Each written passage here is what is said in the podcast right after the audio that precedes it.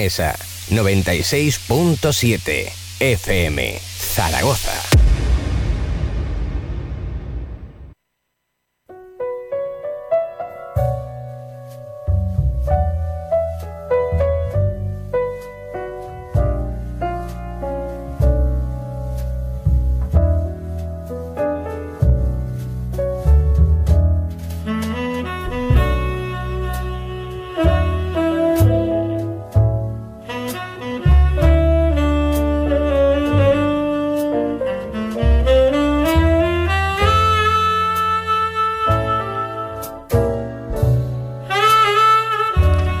Bienvenidos una noche más al Club Vintage, el club de los juegos selectos, el club de los juegos de 5 estrellas, el club de los astros y donde solo esos astros son dignos de ser nombrados e invitados a esta selecta hora de la podcastfera, radiosfera, en este caso, de videojuegos española desde la 96.7 FM, onda aragonesa para todo el mundo con Edu Pisa los mandos de la máquina. Edu, ¿cómo estás? Muy buenas tardes, ¿qué tal, Tony? Muy bien, hoy a hablar de Castlevania of Sorrow. Vamos a revisar el mito de Drácula, Edu. Sí, exacto, nos encaja perfectamente con Halloween. Una de esas efemérides no esperadas aquí en la nueva temporada del Club Vintage y que os aseguro que no había caído en ella hasta hoy. Servidor de ustedes, Tony Piedrabuena, en un programa muy esperado porque, bueno, os debo reconocer que he sembrado la polémica sin querer en Twitter cuando he hecho esa afirmación sobre por qué Area of Sorrow considero en muchas cosas un videojuego superior a Symphony of the Night y a muchos os ha sonado quizá a una, vamos, una auténtica una auténtica debacle, ¿no? Comunicativa, ¿eh?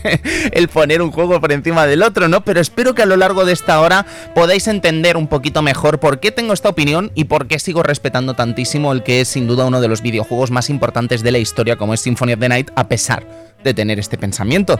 Así que nada, amigos, se me ponen cómodos, que esperan clónicas vampíricas con los habituales y ya sabéis, Koji Garashi y compañía. Comenzamos.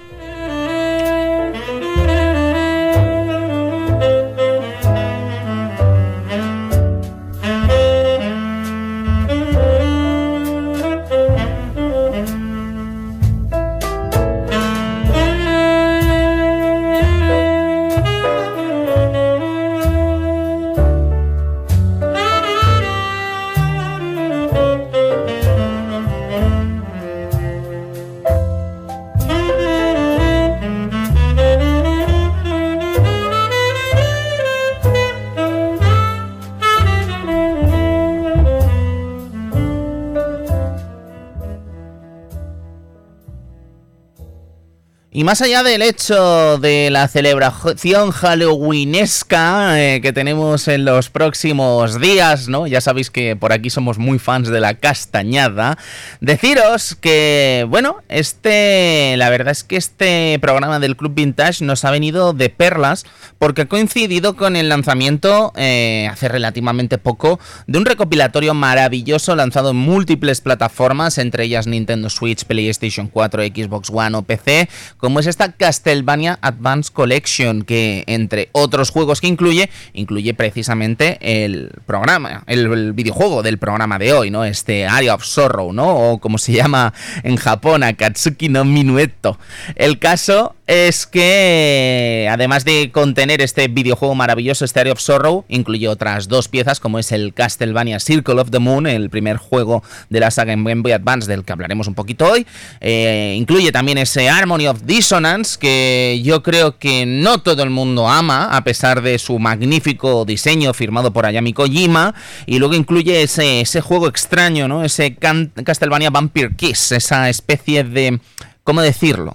Mm, adaptación de Rondo of Blood, eh, de PC Engine a Super Nintendo, perdiendo por el camino todo lo que hacía grande a este Rondo of Blood y convirtiéndolo en un juego quizá algo decepcionante. ¿Por qué? Porque veníamos de Super Castlevania 4. Y claro, eh, cuando pruebas el caviar, esperas que la segunda cucharada del caviar sepa caviar y no a lo que supo este Vampire Kiss, ¿no? Este Castlevania Vampire Kiss, un videojuego, por cierto, a día de hoy carísimo, si lo queréis en el territorio PAL, y que ya os adelanto, no cuesta lo que vale, no cuesta lo que vale porque más allá de su apartado sonoro, Es uno de esos Castlevanias que, como diría mi amigo Chache, por donde pasa no limpia y por donde pasa tampoco mancha. Y claro, de una saga acostumbrada a la excelencia, ¿no? Como es esta franquicia Castlevania, pues imaginad lo que supone, ¿no?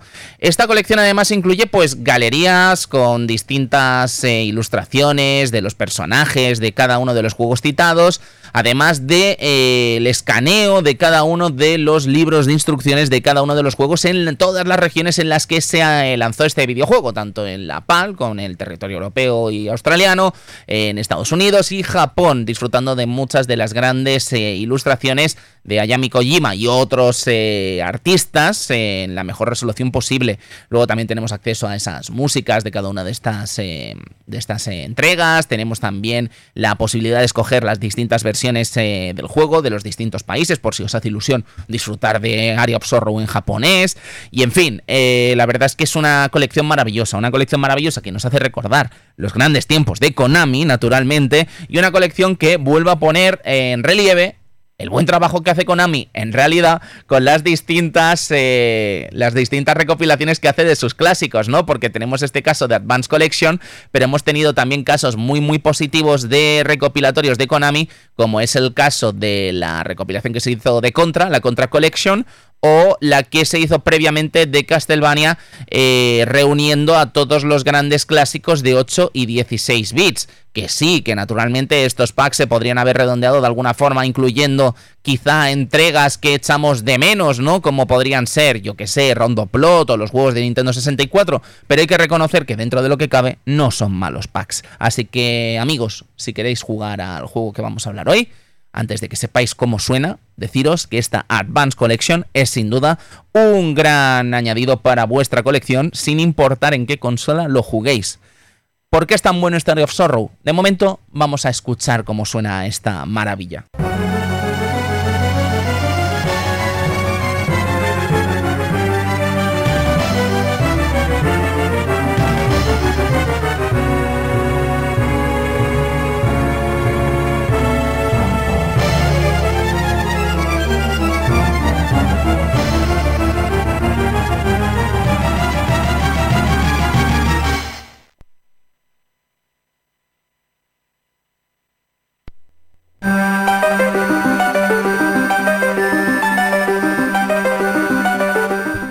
Adiós, zorro, amigos. Eh, con esta emoción de hablar del Advance Collection no he hablado de lo que vino en el año 2003, así que me voy a permitir el lujo de, corregirme y hacerlo en un momentito. Acontecimiento del año 2003, el 1 de octubre se crea la página 4chan, ¿vale? De tantas alegrías y tantas historias ha dado de por sí.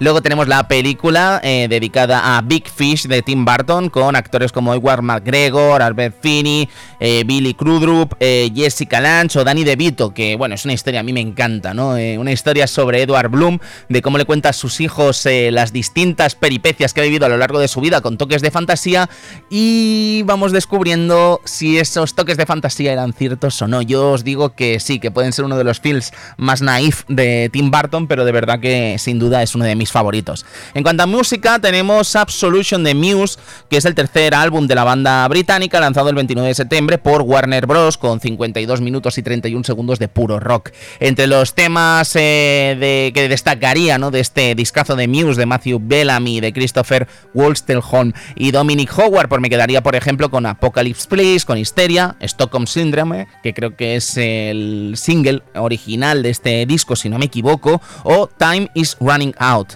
En deportes, pues vamos a seguir dando noticias a la gente del Barça, ¿no? Vamos a seguir dando buenas noticias, porque en el año 2003 ganó la Liga ACB al Pamesa Valencia. En la semifinal se enfrentaron respectivamente a Deco Estudiantes y a Unicaja Málaga y el MVP de la temporada fue Walter Herman de Jabones Pardo fue Labrada. Qué bonitos los nombres de los clubes de baloncesto. Ya así que Vicious fue el mejor jugador de la final. Y en cuanto a la cosecha del año 2003, nos vamos a ir con Max Payne 2. Recordaros que ya tenéis el programa de Max Payne eh, para disponible para descargar en los medios habituales. Prince of Persia, Sons of Time, Call of Duty, Project Gotham Racing, PES 3 o F0 GX. Hora de hablar de Akatsuki no Minueto, como estábamos hablando, esta versión en japonés de este Area of Sorrow, el tercer videojuego que se lanzó en la consola Game Boy Advance con un juego que además creo que nos sirve para entender eh, la perspectiva de lo que pasó entre el lanzamiento de Castlevania Symphony of the Night y este Area of Sorrow. Eh, pasaron muchas cosas entre estos juegos, pero creo que lo que hay que entender es que eh, quizá Castlevania no pasaba por un gran momento, si nos lo paramos a pensar. Es verdad que antes de este Area of Sorrow tuvimos dos entregas en Game Boy Advance como son Circle of the Moon, que me parece indiscutiblemente un gran juego, eh, amado por, gran, por prácticamente todos los seguidores de la franquicia Castlevania, pero eh, Harmony of Dissonance mm, me atrevería a decir que no estaba ni mucho menos a la altura, a pesar de que la idea era buenísima, ¿eh? Quiero decir, llevar el estilo eh, Igavania o Metroidvania o como queráis llamarlo al territorio del control de un personaje del clan Belmont, eh, como era el caso de Just, me parece mm, verdaderamente interesante. Pero creo que la ejecución, a pesar de contar con, bueno, con algunos de los eh, artistas encargados de hacer algunos de los mejores Castlevanias, entre ellos el que tratamos hoy, Area of Sorrow, creo que no fue buena idea.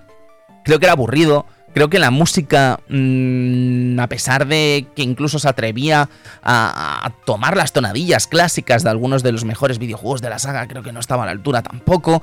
Sonaba peor que Circle of the Moon, sonaba peor que Area of Sorrow, y la verdad es que no sé, a mí es un juego que no me ha acabado de gustar nunca. Incluso os diré más, me da la sensación de que Circle of the Moon apostaba por un entorno como muy oscuro eh, que costaba mucho ver después en una Game Boy Advance que os recuerdo no tenía iluminación trasera en los eh, inicios de esta consola, que tuvimos que esperar hasta Game Boy Advance SP para tener luz en la pantalla, lo cual hacía muy difícil disfrutar de este Castlevania. La solución para el segundo videojuego de la saga Castlevania en Game Boy Advance parece ser que fue hacer escenarios quizá no más iluminados, pero sí de colores más vivos, ¿no? Que facilitaran la visualización de estos juegos en pantallas oscuras como eran las de Game Boy Advance. Pero creo que de alguna forma traicionan prácticamente lo que creemos que es un Castlevania, ¿no? Y creo que la solución pues no fue muy pero que muy óptima.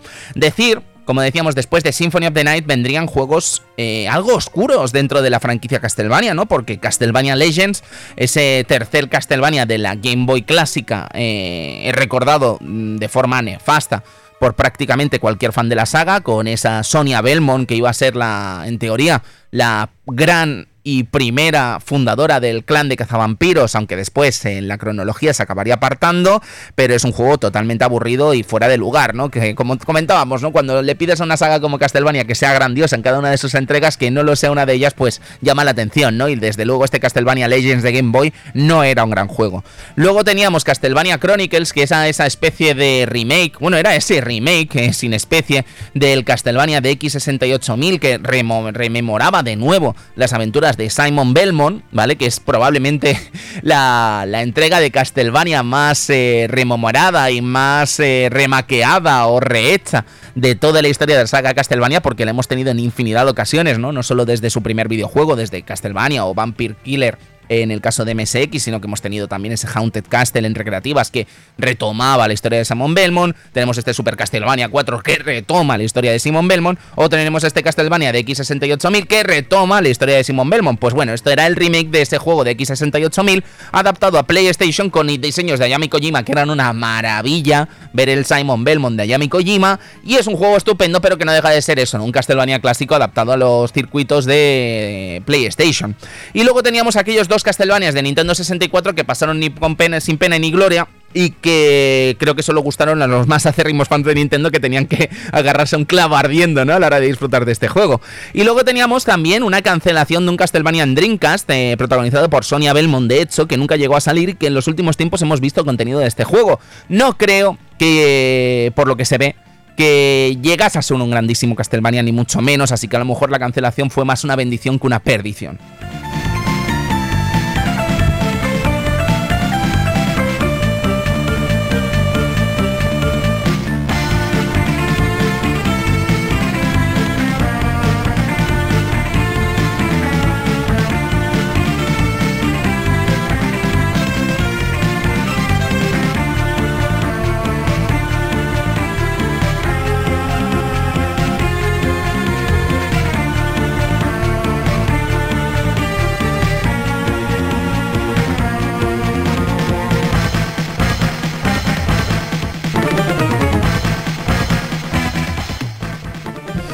La cuestión, amigos, es que estamos en el año 2003, estamos en un momento en el que incluso el propio Koji Garashi entiende que el mercado de los videojuegos o el mercado, la industria del videojuego y sobre todo los jugadores, quizá no acaban de entender que se hagan videojuegos en dos dimensiones en plataformas eh, domésticas.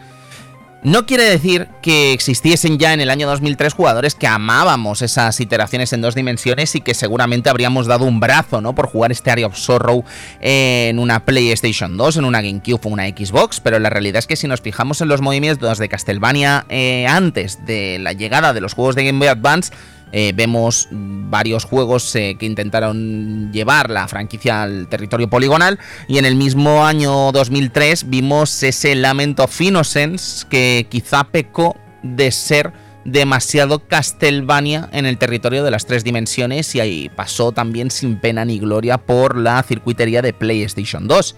El caso es que, como digo, Igarashi en una entrevista maravillosa que rescató mi compañero Sergio González de Mary Station del no menos maravilloso portal Shmooplations, ¿vale? Que es un... disculpar por el inglés, es un portal maravilloso que compartiré por Discord para que podáis consultar sus maravillosas entrevistas. Lo que hace es tomar muchas entrevistas japonesas, traducirlas al inglés y compartirlas con el mundo. En este caso, teníamos una entrevista a Koji Garashi y su equipo en la revista Nintendo Dream en la que hablaba de esta circunstancia de por qué llevar eh, Area of Sorrow al territorio de Game Boy Advance. Y se muestra muy sincero al comentar que, en parte, y cito textualmente en la entrevista, se debe a que Circle of the Moon vendió muy bien en Game Boy Advance, pero antes de eso ya había estimado que esta sería la era de Game Boy Advance para Castlevania. Esas fueron las dos principales razones, y es que en la era actual, si tratas de lanzar un juego 2D en una consola como PlayStation 2, obtendrás unas puntuaciones más bajas comparado con los juegos en tres dimensiones. Los fans más acérrimos todavía aman el 2D, eh, abro paréntesis, ahí estamos nosotros, pero el mercado en general lo percibe como algo por debajo de que si es 3D, y eso es una desgracia. Symphony of the Night fue un juego de PlayStation y muchos quisieron una secuela para PlayStation 2, pero resulta que hacer un juego 2D para PS2 es más difícil de lo que podrías pensar. Además, el propio Igarashi destacó las bondades de Game Boy Advance. Dice, cuenta con unas capacidades similares a la Super Nintendo. Y es genial porque un juego lanzado en Game Boy Advance se analiza y se aprecia justamente como un videojuego 2D. Así que teniendo en cuenta esto, no puedo imaginar hacer un juego 2D en una plataforma distinta. Y amo los juegos 2D, personalmente, comentaba eh, el propio Igarashi. De hecho, fijaos, se llama los juegos 2D, ¿no? Que al final, Bloodstain, eh, el último gran juego de, de Igarashi, con gente que estuvo colaborando también en estos eh, videojuegos de la saga Castlevania, eh, es 2,5D. O sea, quiero decir que al final tira de plataformas en 2D eh, para un juego tridimensional, ¿no? O sea, que imaginad lo fiel que se mantiene de alguna forma a la idea original de esta franquicia Castlevania, ¿no? Pero el caso, amigos, es que hablando ya directamente de lo que es Area of Sorrow, yo me atrevería a decir que es el genuino Symphony of the Night 2. Porque es que al final es cierto que Igarashi no estuvo involucrado en Circle of the Moon de forma directa. Es cierto que sí que lo estuvo en, este mm, Harmony of Dissonance de Game Boy Advance, este segundo cartucho de Game Boy Advance.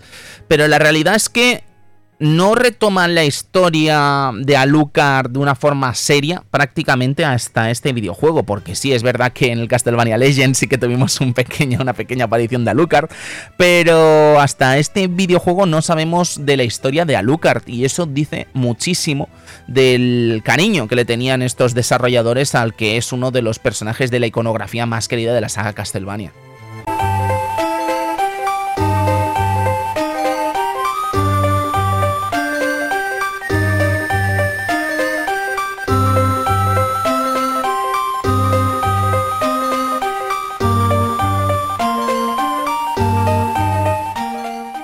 Pero ¿cuáles son las claves de este Area of Sorrow? Yo me atrevería a decir que hay tres claves eh, para entender el éxito de este Area of Sorrow en todos los niveles. La primera es la reunión del trío artístico más brillante de la historia de Castlevania, en mi modesta opinión, que es esta formada por Ayami Kojima, Michiru Yamane a la batuta y Koji Igarashi. Luego creo que también eh, algo que llama la atención de este Castlevania es que al contrario de los anteriores, eh, es el primer videojuego de la saga que se va al futuro eh, y además que se basa en Japón, que era algo poco o nada habitual en la saga. Así que es verdad que en otros juegos habíamos llegado a salir de lo que sería Transilvania, ¿no? Y lo que sería el castillo de Castlevania de Drácula, pero la realidad es que este es el primero que comienza y se desarrolla en Japón. Seguimos con la tercera clave que para mí es el sistema Tactical Soul, que creo que es la gran clave del éxito de Area of Sorrow. Pero si os parece bien, vamos a comenzar un poquito por el principio, vamos a empezar con, estos diseños, ¿no? Que estábamos comentando de Ayami Kojima, que ya estuvo en Harmony of Dissonance, con, me atrevería a decir lo mejor del juego, ¿no? Que son sus ilustraciones, pero aquí pues creo que mantiene un poco el diseño y la estética que ya conocíamos de esta artista japonesa, que en fin, yo creo que a nivel gótico eh, a nivel de vampiros, a nivel de tratar toda esta filosofía vampírica, eh, hay pocas que, que, casen también con ese diseño que, incluso consideramos de ese factor, ¿no? De los vampiros más, ¿cómo decirlo? Más bellos, eh, más andróginos, podríamos decir. Más de Unrise, incluso me atrevería a decir, ¿no? Entonces, la verdad es que cuando ves estos diseños, ves ese Genjaricado del que hablaremos después, ¿no? Eh te encaja perfectamente con este universo de vampiros de Castlevania creado por toda esta gente de Konami y que de alguna forma se popularizó en su diseño con Ayami Kojima gracias a Symphony of the Night, ¿no? Que presentaba un arte único y prácticamente irrepetible, ¿no? Hasta que volvió ella. De hecho, fijaos que este Area of Sorrow cuando se lanza la secuela Dawn of Sorrow en Nintendo DS cambian por completo la ilustradora, ponen la verdad es que ahora no tengo el dato de cómo se llama el ilustrador o ilustradora de Dawn of Sorrow, pero el cambio es evidente y se echa mucho de menos el diseño de Ayami Kojima.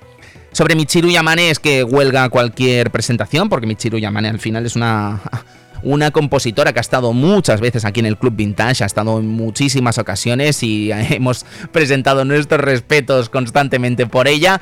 Y el caso de Koji Garashi, decir que claro, desde, desde que hicimos los últimos programas del Club Vintage en los que hemos tenido algún programa de Koji Garashi, os puedo decir que he tenido el honor y el privilegio de entrevistar al artista eh, japonés en distintas ocasiones, ¿no? Gamescom, E3, y la verdad es que eh, es apasionante hablar con él, porque normalmente, creo que esto os lo he explicado alguna vez, que es difícil entrevistar a artistas japoneses. Tienen una forma de entender la industria del videojuego muy distinta a la del público occidental y la verdad es que sabe mal porque a veces creo que no son muy conscientes de la labor del periodista a la hora de intentar explicar lo mejor posible su legado, ¿no? Creo que Igarashi es más, a pesar de ser obviamente japonés, sí que entiende esto de una forma mucho más occidental, ¿no? Como podría ser Hideo Kojima o podrían ser otros artistas que, que sí que están dispuestos a hablarte, ¿no? Que sí que están dispuestos a desnudar un poco lo que son los desarrollos de sus videojuegos y apartan un poco el secretismo de otros artistas como he tenido la ocasión de entrevistar, como puedan ser Sakaguchi, como puedan ser eh, Tezuka de Nintendo o como puedan ser Yu Suzuki, que creo que es la cúspide del secretismo y el no contar absolutamente nada interesante en una entrevista. El caso, amigos, es que esta reunión da de por sí una reunión de de, auténticos genios del, género que se desarrolla en este Area of Sorrow, que por cierto, no sé si os habéis fijado, pero eh, desde Symphony no, desde Round of Blood, eh, son muchos los juegos que de alguna forma toman la, la, nomenclatura musical, musical para definirse, definir sus capítulos, ¿no? Y esto parece ser que es una cuestión que Igarashi decidió junto al equipo de Konami Entertainment Tokyo para diferenciarse un poco de lo que sería el resto de capítulos de la saga Castlevania más tradicional, ¿no? Si os fijáis primero, muchos de estos juegos tienen una X, eh, por ejemplo, Rondo Blood es Drácula X, eh, el Symphony of the Night también se llama Drácula X en el territorio japonés. Eh, y muchos de estos juegos tienen esa X para marcar el territorio, ¿no? Pero lo que se acaba diciendo es que estos videojuegos para marcar que son de ese estilo eh, marcado por IGA y todos estos eh, componentes que hacen grande a la franquicia Castlevania moderna, eh, deciden ponerle ¿no? esa connotación musical a cada uno de los títulos. Y diréis, ostras, Tony, pero Circle of the Moon no tiene nombre musical. Es verdad, pero os fijáis, no está Igarashi involucrado, así que por eso de alguna forma se libraron de tener esa nomenclatura musical que sería muy habitual hasta la llegada de Dan of Sorrow, que ahí no imperó el tema musical, sino que lo que imperó fue el llamar al juego Castlevania DS, ¿no? Como todos los juegos que se lanzaban en, en Nintendo DS, tenían que tener la DS de alguna forma ahí camuflada.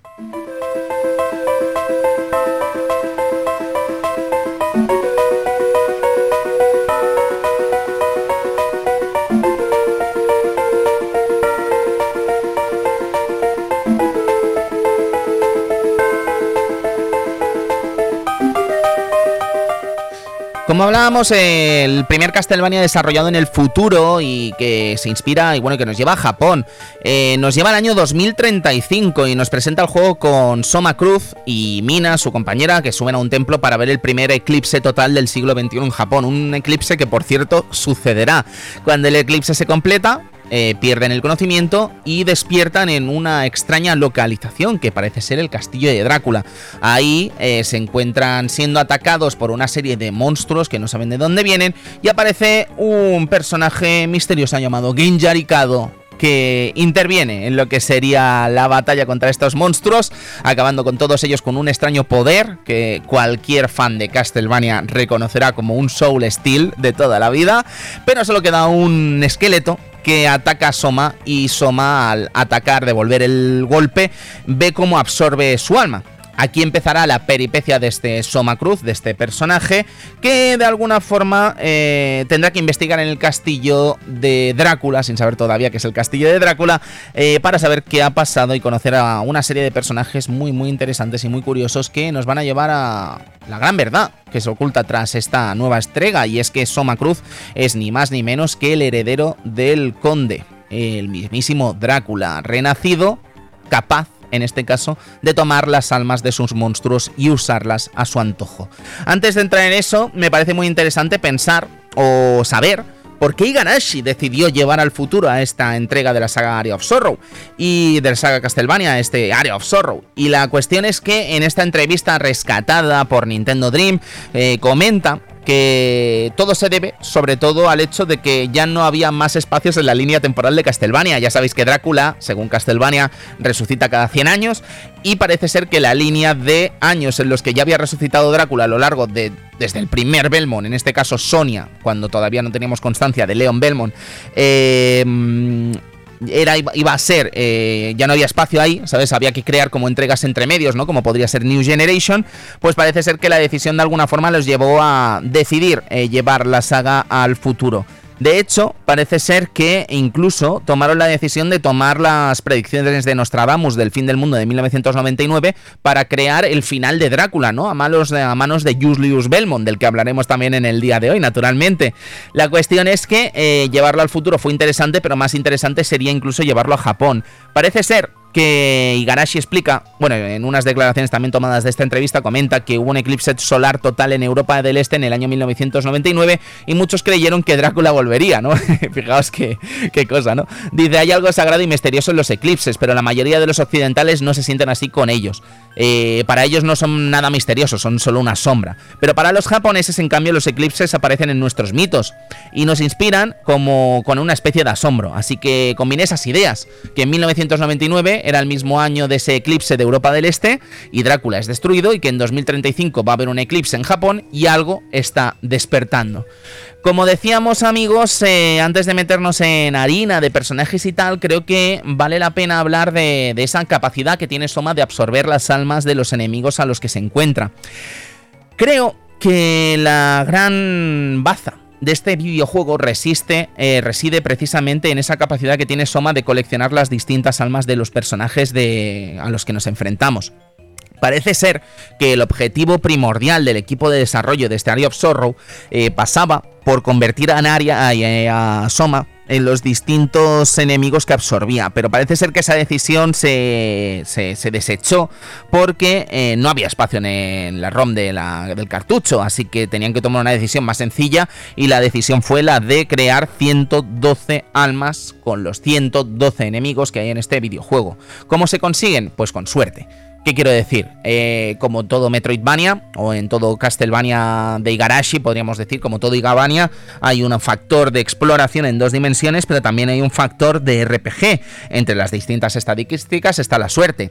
Eh, dependiendo de tu suerte, cada vez que mates a uno de estos enemigos, te darán un alma o no.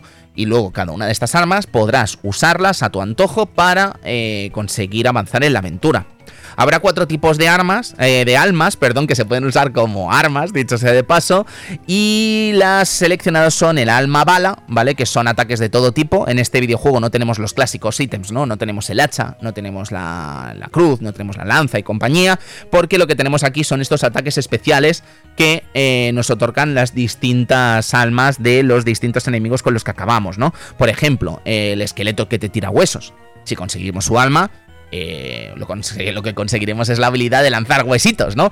Si conseguimos acabar con el esqueleto que lanza Curry, eh, lo que lo conseguiremos precisamente es ese ataque de lanzar Curry, ¿no? Por ejemplo, que de hecho esto parece ser, explicaba el propio Igarashi que responde a una anécdota en uno de los desarrolladores del videojuego, que parece ser que se pasó todo el, desarrollo de este videojuego alimentándose solo con Curry, ¿vale? Entonces parece ser que es un homenaje a este tipo que, que bueno, que no tenía, no debía tener el estómago excesivamente bien.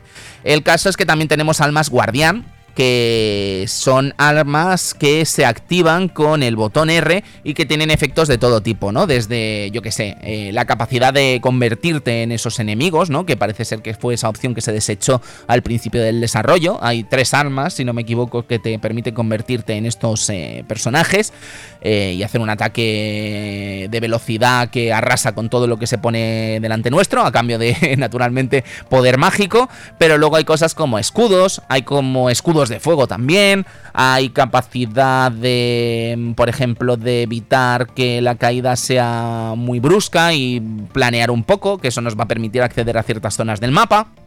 Luego tenemos almas de encantamiento, que son en su mayoría habilidades pasivas y mejora de estadísticas, ¿vale? Las habilidades pasivas se me ocurre, por ejemplo, la que te da la capacidad de caminar por encima del agua. Las mejoras de estadísticas se me ocurre, por ejemplo, lo del tritón, que te mejora la fuerza en 16 o 17, si no recuerdo mal. Y luego tenemos, por último, las almas de habilidad, que esto serían las clásicas que podréis imaginar, ¿no? Desde el doble salto, al dive kick, a la esquiva trasera que ha hecho, lo han hecho los personajes de Castlevania prácticamente desde que Igarashi está en el ajo.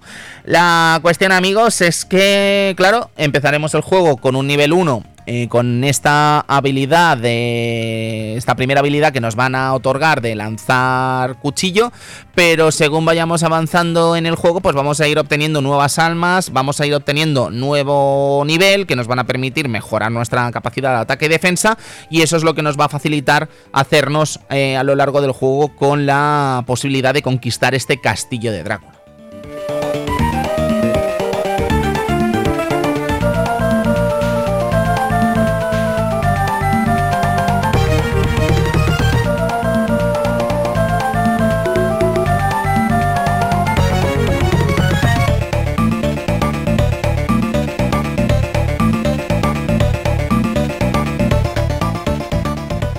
Es que el castillo, como en todo buen Castlevania que se precie, pues es capital, ¿no? En este videojuego.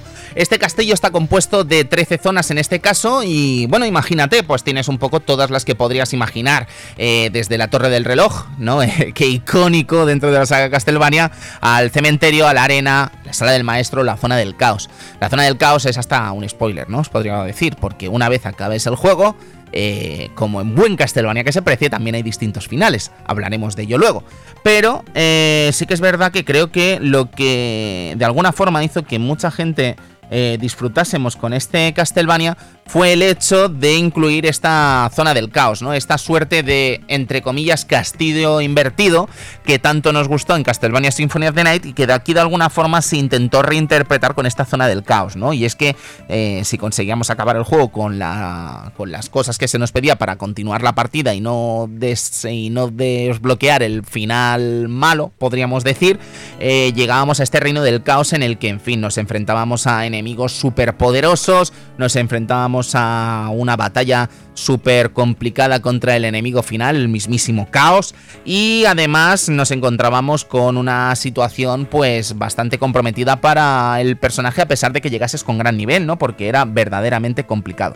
La cuestión amigos es que eh, uno de los desarrolladores del videojuego, eh, Hiroto Yamaguchi, comentaba que la idea del caos viene rescatada de una frase que dice a Lucard en los finales de Symphony of the Night en el que califica el castillo de Drácula como una criatura del caos. Entonces, de alguna forma, eh, se basaron en esta frase de Alucard para crear esta parte caótica, ¿no? En la que, bueno, no ni siquiera computa dentro del porcentaje de descubrimiento de castillo, ¿vale? Pero tenéis que entenderla como una especie como de despedida en la que se pone a prueba al jugador y nos enfrenta al que va a ser el gran desafío de Soma Cruz en este caso.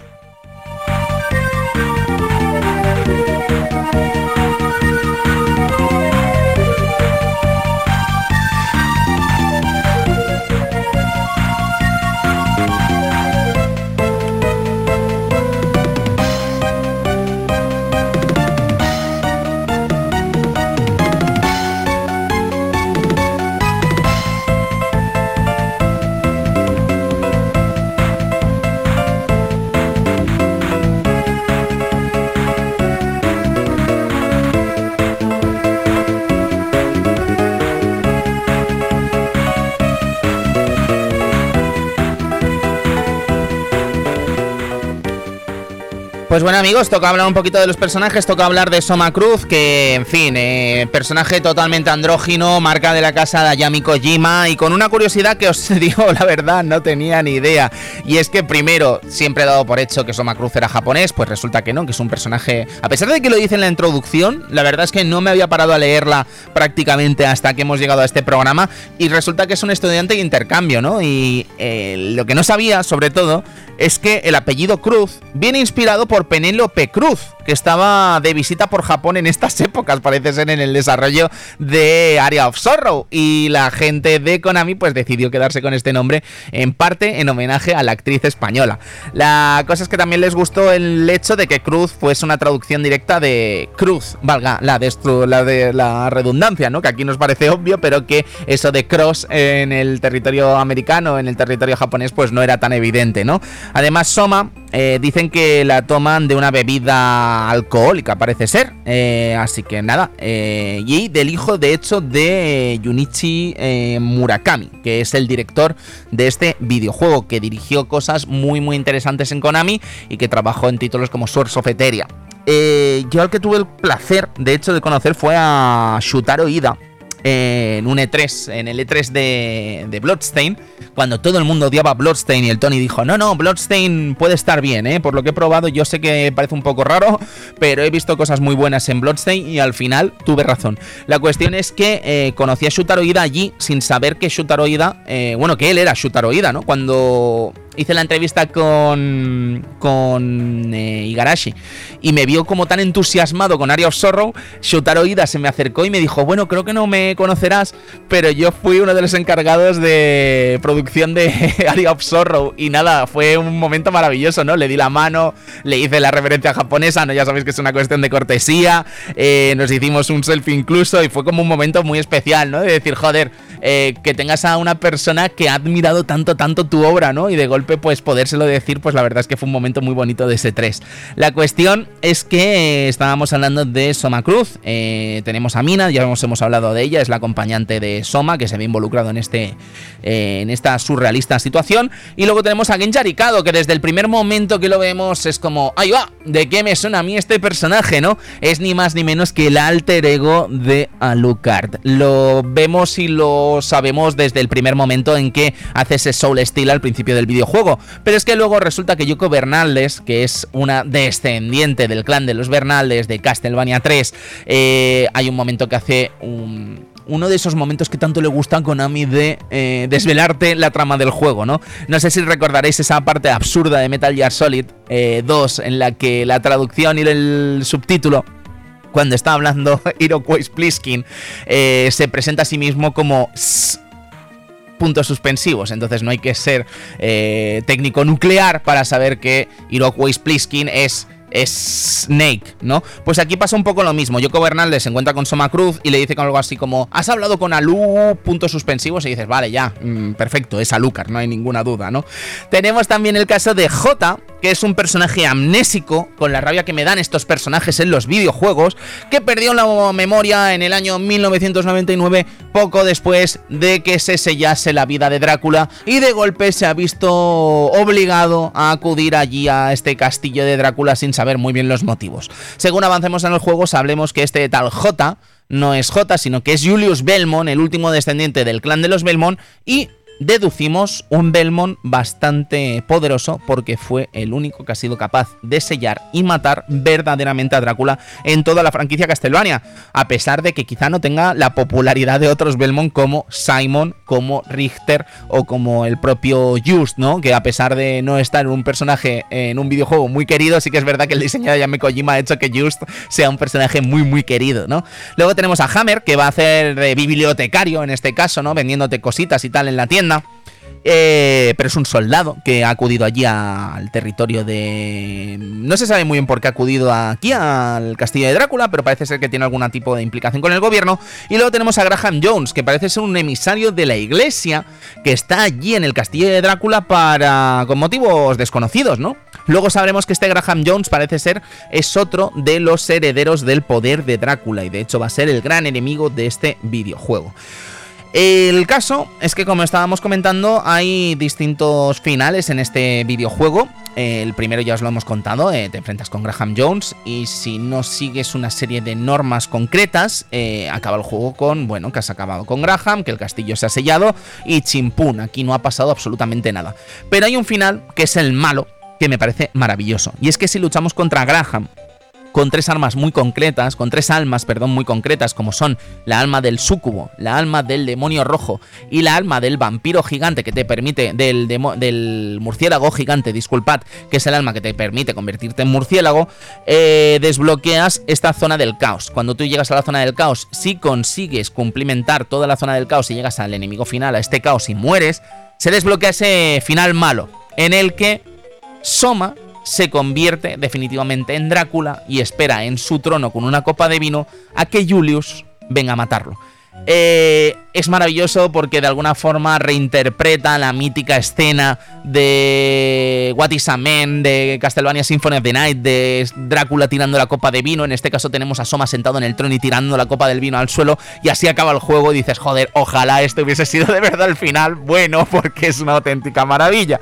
El caso es que el final bueno, pues imaginad, ¿no? Eh, eh, la, Alucard, disculpad, Soma eh, acaba con el caos, sella por completo el castillo y de alguna forma pierde todos los poderes de Drácula para recuperarlos poco después en Dawn of Sorrow, la secuela que vería la luz en Nintendo DS.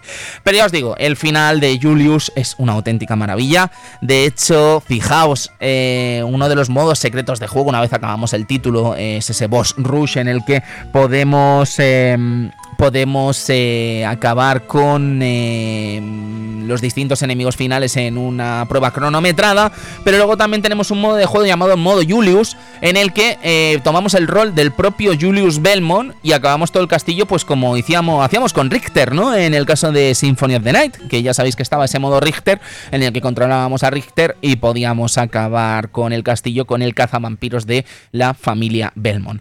bien amigos, ¿qué más podemos contar? Enemigos finales destacables. Bueno, ¿qué sería de un Castlevania sin Drácula?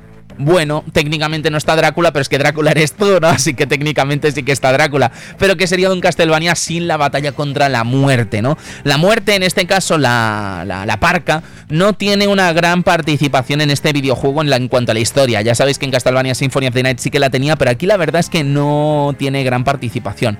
Eh, sí que es verdad que su aparición es maravillosa en la parte superior del castillo, con el reloj marcando en el fondo, con la muerte en una batalla realmente complicadilla y además con una apariencia realmente aterradora. Así que ya os digo, para mí es uno de los grandes enemigos. Pero no querría olvidarme de Legión, por ejemplo, que es esta bola de cadáveres que tanto asco daba en Castlevania Symphony of the Night. No querría olvidarme también que también estaba en este Harmony of Dissonance y en esta presentación de Legión. Mm, creo que tiene una de las mejores presentaciones de toda la saga Castlevania. Estamos viendo en los pasillos de antes de entrar contra el enemigo final como una serie de cadáveres van arrastrándose hacia una sala eh, en la que se apaga hasta la música, ¿no? Y cuando entramos en ella vemos esa bola de cadáveres esperando al mismísimo Soma para batirse a duelo con, el, con el heredero de Drácula, ¿no? Ya os digo, eh, maravillosa esta presentación de Legión, de las mejores, me atrevería a decir, de toda la saga Castlevania, y me encanta cómo se ha representado aquí. Podemos seguir también con Valore, que es otro de estos enemigos gigantes que son bastante habituales en Area of Sorrow y que lo serán mucho más, de hecho, en Down of Sorrow. Y me quedaría también con el Headhunter, ¿no? Que es un enemigo que usa cabezas que tiene en su vitrina para efectuar distintos ataques. Eh, de verdad, maravillosa la presentación, maravillosa como nos lo ponen en bandeja y me encanta cómo el equipo de Igarashi y compañía crearon estos eh, personajes tan icónicos. Luego, eh, me quedaría también con cositas como esas referencias a Yoyos Bizarre que tiene el juego con el cronomago y el stand de Cagnazzo. El cronomago es una habilidad que te permite parar el tiempo, pero es que eh, cuando para el tiempo tenemos esa especie como de fundido a negativo, eh, como veíamos en las ovas de Yoyos de finales de los 80 o principios de los 90, y el stand de. en el stand, el Cagnazzo, que es una especie de demonio armado con una, un tridente, cuando conseguimos su alma, Soma obtiene un stand que pega piños al golpe de hora, hora, hora, hora. O sea que, en fin, eh, no hay ninguna duda de esa referencia maravillosa a la franquicia JoJo's Bizarre Adventure. Eh, escuchamos este tema maravilloso.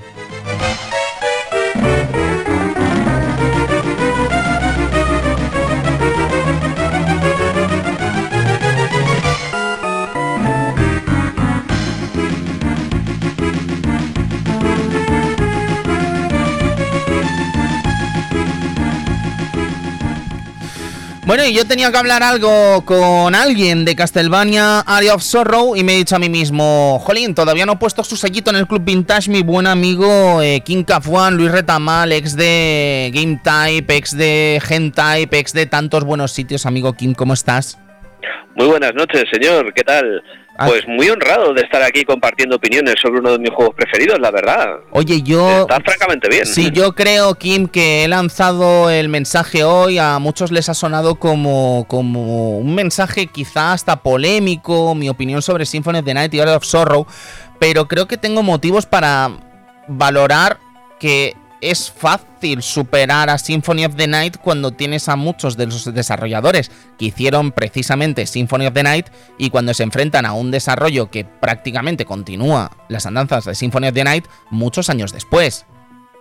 Efectivamente, si realmente la gran polémica que siempre ha habido de, cuál era mejor, si, si a Symphony of the Night o otro, simplemente tiene una, vamos, en mi opinión, tiene una excusa y es que gráficamente mm, puso el listón muy alto el Symphony of Night, pero claro, ¿cómo ibas a pretender alcanzarlo con máquinas como una Game Boy Advance o, como una o como una Nintendo DS? Entonces siempre eran en siempre se pensaba, bueno, están bien, pero no llegan, ¿no? No te ponen tanta cosa en pantalla, no son tan detallados, no son tan bonitos. En cambio, si realmente el Area of Sorrow hubiera salido en una máquina superior, eh, no habría ningún tipo de debate, ningún tipo de duda, ni ningún tipo de polémica, porque prácticamente todos los demás apartados, en mi opinión, supera por bastante al Zorro, porque han tenido recordemos la, cantidad de años que hay entre uno y otro de, de, desarrollo, de poder pulir técnicas, de poder experimentar, de ver qué es lo que funciona, qué es lo que no, qué se puede añadir, qué no, y realmente todo eso está plasmado con gran inteligencia y gran maestría en, en Area of y creo que salta a la vista desde el primer momento. Es que cuanto más horas le echas, más le ves. La cuestión, Kim, es que, claro, yo lo que quiero es que la gente entienda que yo no estoy criticando Symphony of the Night. O sea, yo creo que no, no puedo mostrar más respeto por una obra que adoro y que prácticamente me paso anualmente eh, que, precisamente ese ejercicio de pasarme anualmente por puro placer Symphony of the Night, ¿no? Pero sencillamente es eso, que, rejugando Area of Sorrow, Kim me ha sorprendido muchos factores de este videojuego, del gran trabajo que hay detrás. Lo de las 112 almas, eh, perdóname, Kim, pero a mí me parece una auténtica locura de trabajo, que de hecho en estas entrevistas que estábamos repasando hoy, eh, comentaban, ¿no? Que a veces no sabían ni qué hacer con las almas. Cuando ya tienes que hacer tantas almas, Kim, ¿qué hace un cuervo, tío? Efectivamente, pues pues tirar plumas, imagino, o pegar un, gran nido, o, hacer que las monedas vayan a ti, con eso de que buscan cosas brillantes. Realmente la, la salvajada de, imaginación que tuvieron que echarle, porque esa es otra de las cosas que siempre se había acusado a, a Koji Garashi. O sea, a Koji Garashi se le decía que era capaz de, de reciclar cosas, que llevaba reciclando sprites y cosas desde la época de prácticamente iba a decir de la Super Nintendo, pero sí, desde esa época. Sí, sí, ¿Qué es lo que pasa? Que aquí realmente cuando te pones a, a, a jugar y a ver y le ves muchas cosas nuevas. Ves que sí, vale, es a lo mejor es el mismo esqueleto que llevas viendo 10 años, pero le han tenido que meter nuevas animaciones y han tenido que pensar en no como un simple enemigo que aparece ahí, sino en algo que tiene una personalidad, aunque sea poca, que le han tenido que meter un alma, que sale después de un momento determinado y que está ahí para aportar a la historia. Fíjate, Entonces, es una cantidad de, de, trabajo con respecto a bichos que a lo mejor te van a salir durante un segundo en una sala en un juego que le puedes echar 20, 30 horas fácilmente. Sí, además pues, eh, es, de alguna forma... Tienen conceptos muy imaginativos, ¿no? Porque tenemos em, esas pantallas en las que estamos en la parte inferior, de las catacumbas, en las que vemos una especie como de estrella fugaz pasar, que no te ataca, que no te hace nada, ¿vale? Pero que tú sabes que eso es raro, ¿no? Porque de golpe aparece como una suerte de estrella fugaz y dices, ¿qué ha pasado aquí? De alguna forma lo que el juego quiere es que tú busques eh, el alma que te permite parar el tiempo para conseguir ese alma de esa cosa que parece una estrella fugaz y que no es una estrella fugaz, sino que es un bicho que también tiene un alma. Entonces tiene ese factor de alguna forma de hazte con todos, no este área of que quién le va a decir. Efectivamente, estimula mucho pues eso, el, buscar para ser completista y aparte, claro, ya sabemos que en cierto modo el sistema de almas también influye en los posibles finales que pueda tener el juego, influyen en el tanto por ciento de, de, tenerlo completado y sobre todo, vamos, ahora que me has dicho el del pequeño gusanito, recordarás también en el Area of la típica broma que había cuando subíamos a una torre alta y nos poníamos a mirar, pues eso, esa pedazo de luna que se veía y ocasionalmente veías una brujita pasar por, por esto por, por delante de la luna volando en un en una escoba Sí. ¿Recuerdas que no, no recuerdo eso, ¿eh? Me pillas, me pillas. Vale, pues en, ese punto había que ir con una mandrágora que era un bicho que hacía una gran, si no recuerdo mal, porque hace lo menos 10 o 12 años, pero... Hacía una onda expansiva, ¿no? Hacía una onda expansiva, pero pegaba un grito muy alto. Entonces, eh, esa bruja que estaba a decenas de kilómetros de distancia volando en la luna, lo oía y entonces era cuando se acercaba para ver qué es lo que estaba pasando ahí y ahí era cuando podías cargarla ah. y arrebatarle el alma. Qué maravilla, esa no la recordaba, ¿eh? esa no la recordaba. sí, sí. sí que recuerdo, completé el juego en su día en Game Boy Advance, recuerdo, vamos, perfectamente que no solo completé el juego, sino que llegué a nivel 99 además. Eh, me encantaba este juego, pero esa no la recordaba. La que sí que recordaba, por ejemplo, es la del Sushinoko, ¿no? Se llamaba el bicho este que estaba en el Metal Gear Solid 3 también, ¿te acuerdas?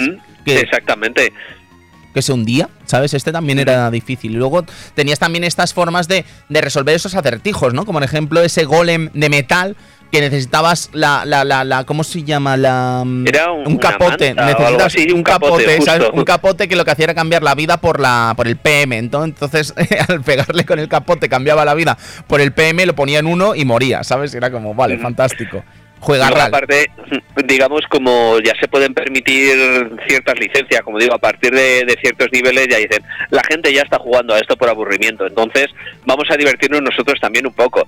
Y yo recuerdo algunos ítems que había que para sacar, que podías equipar y demás, que eran muy locos.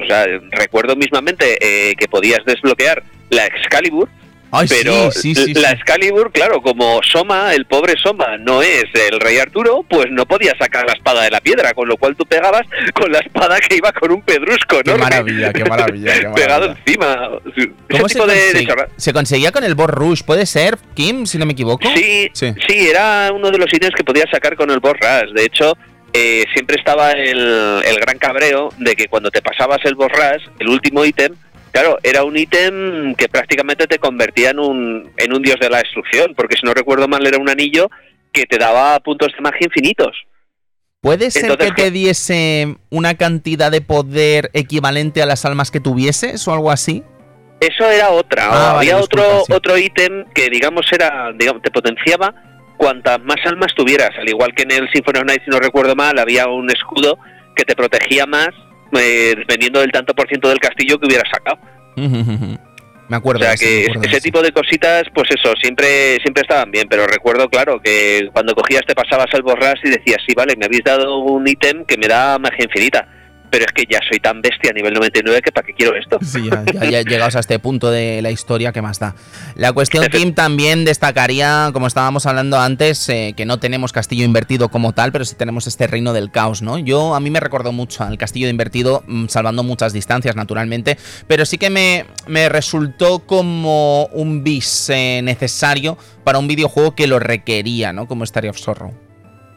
Efectivamente, digamos, ese mundo del caos o ese mundo, digamos, de donde, de donde proviene Drácula o donde puedes aniquilar el verdadero mal de, Drácula, pues estaba bien, digamos, te alargaba un poquito lo que era la, vida del juego y aparte estaba bien implementado, tenía, tenía su lógica.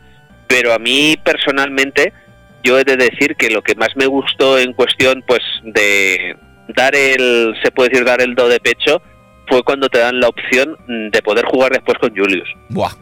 Eso me pareció una verdadera salvajada, porque a todos, yo siempre he dicho que en Castlevania hay dos tipos de fans, o sea, están los fans de los Belmont y están los fans de los vampiros, y ambos tienen sus, sus verdades, digamos, sus, sus, métodos. Unos dicen que es mucho más clásico, que es mucho más difícil, que te hace estar mucho más atento ir con un Belmont, y otros dicen que si van con un Belmont se aburren, porque siempre van con el mismo tipo de arma, con las cuatro o cinco magias, y que es un rollazo, que quieren más elementos RPGs. Claro, después de todo el lío de las almas, de todo el lío de los ítems, las combinaciones de, equipamiento y demás, poder coger a Julius, que es uno de los Belmont más brutos que he visto yo en mi vida, en dura, en Duraliza con Richard, y, y estoy y poder pasarte lo que es el juego entero, además con él, me pareció un detallazo, pero un detallazo gordo. Si me permites, Kim, para mí el detallazo, más que en este Area of Sorrow, está en Dawn of Sorrow, tío, con esa, ese modo Julius, ¿te acuerdas? Que, Efectivamente. Que, era un homenaje a Castlevania 3 incluso, ¿no? Porque llevabas a los herederos de Belmont, a los herederos de, los de, los Bernaldes, y luego llevabas también a Lucar en una clara referencia precisamente a Castlevania 3, ¿no? Y era como rehacer el juego con estos personajes, con un Soma sometido al influjo de Drácula en el que tenías que acabar con, Soma, ¿sabes? Es que era como, madre mía, qué maravilla, ¿sabes? Era casi mejor, me atrevería a decir. Me encanta Dan of Sorrow por muchas cosas, pero enriquecía tanto el producto ese modo Julius, tío, que además iba por niveles, no sé si te acordarás, así que era un auténtico desafío impresionante, tío. Y, y, aparte de lo que recuerdo, aparte de que era mucho más difícil que el Down of Sorrow normal, era el detalle que a mí me pareció maravilloso de cuando llegas por fin a pelearte contra, contra Soma, Soma está en, en su sillón, eh, arriba del todo de la torre, y está bebiendo una copa de vino, y cuando se levanta tira la copa de vino exactamente igual que hacía en, en esa famosa intro del Symphony of Night. What is a man? Eh, what, is a man? Exactamente. What is a man? Entonces era un un poco en plan de decir, aquí estamos de nuevo y aquí estamos de nuevo con toda la artillería a tope. Yo no he visto una mayor decepción en mi vida como jugador de videojuegos que estas reversiones que han hecho de Symphony of the Night cargándose el icónico doblaje del juego original y atreviéndose a cambiar esa frase. Porque a ver, que yo entiendo que el doblaje es una coña marinera, ¿vale? En los tiempos que corren, ¿vale? Pero es que no mm. cambies esa frase, tronco, se la sabe todo el mundo por algo, ¿sabes? Ahí está. Maravilloso. Kim, eh, ¿con qué estás ahora? Pues ahora mismo estoy, si te soy sincero, estoy como un imbécil, ¿vale? Te lo voy a ser 100% sincero, estoy como un Sinceridad marca retamal. Exactamente. Estoy mirando el reloj porque faltan como unas cuatro o unas cinco horitas más o menos para que se desbloquee en Steam el Super Robot Wars 30, ah, que es el, el primer Super Robot Wars que sale aquí en Occidente. Entonces, eh, lo quiero catar, lo quiero catar a fondo, desde luego. He catado los tres anteriores realmente a fondo y le tengo muchas, muchas, muchas ganas. Qué maravilla. Eh, no, sé si me van a dejar analizarlo este juegazo, pero... He, estado mucho tiempo antes con el con ese Blade 2, que ya era una cuestión de, de, decir, Dios mío, me lo tengo que pasar, pero claro, no me había pensado yo en lo titánica que iba a ser la tarea. Llevo 270 horas con el Xenoblade 2, todavía no me lo he pasado y me queda todavía la expansión y el postgame. Jesús, madre mía. Lo, han hecho largo, decías tú, del Persona 5, madre mía, no, no, no, no. Eso... hay, cosas, hay, hay, cosas peores ahí fuera, hay, hay infiernos y hay terrores mucho más profundos. Claro que sí, claro que sí. Don Kim, gracias por poner el sellito en un día tan señalado como es el de Area of Sorrow. Muchísimas gracias por estar aquí, ya sabes que es tu casa y que nos veamos prontito, amigo. Nada, muchísimas gracias a ti y a todos los oyentes, por favor. Hombre, un honor.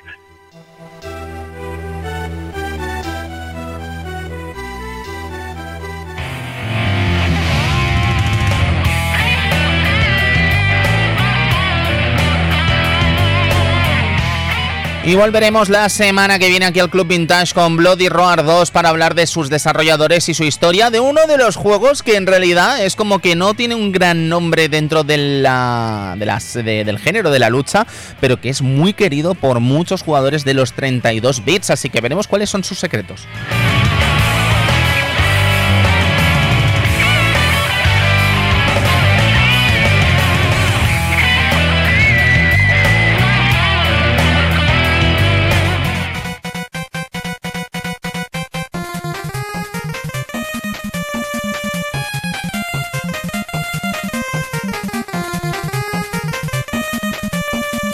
Y en dos semanas nos vamos a la 8 bits de Nintendo. Eh, a la Nintendo, vamos, a la NES de toda la vida para hablar de la que creo que es, para mí, la mejor entrega de la saga Mega Man clásica. Mega Man 3 con Snake Man, que lo estáis escuchando ahora mismo, que es un temazo de flipar.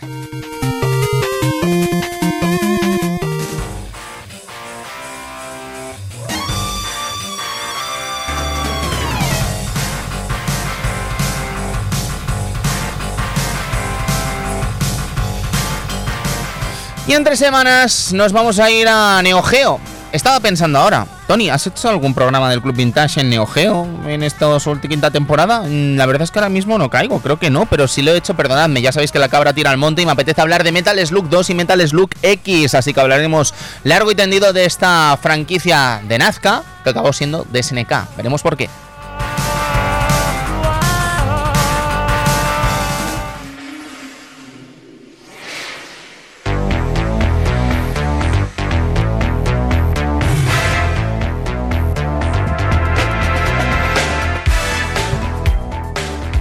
Y servidor de ustedes se despide.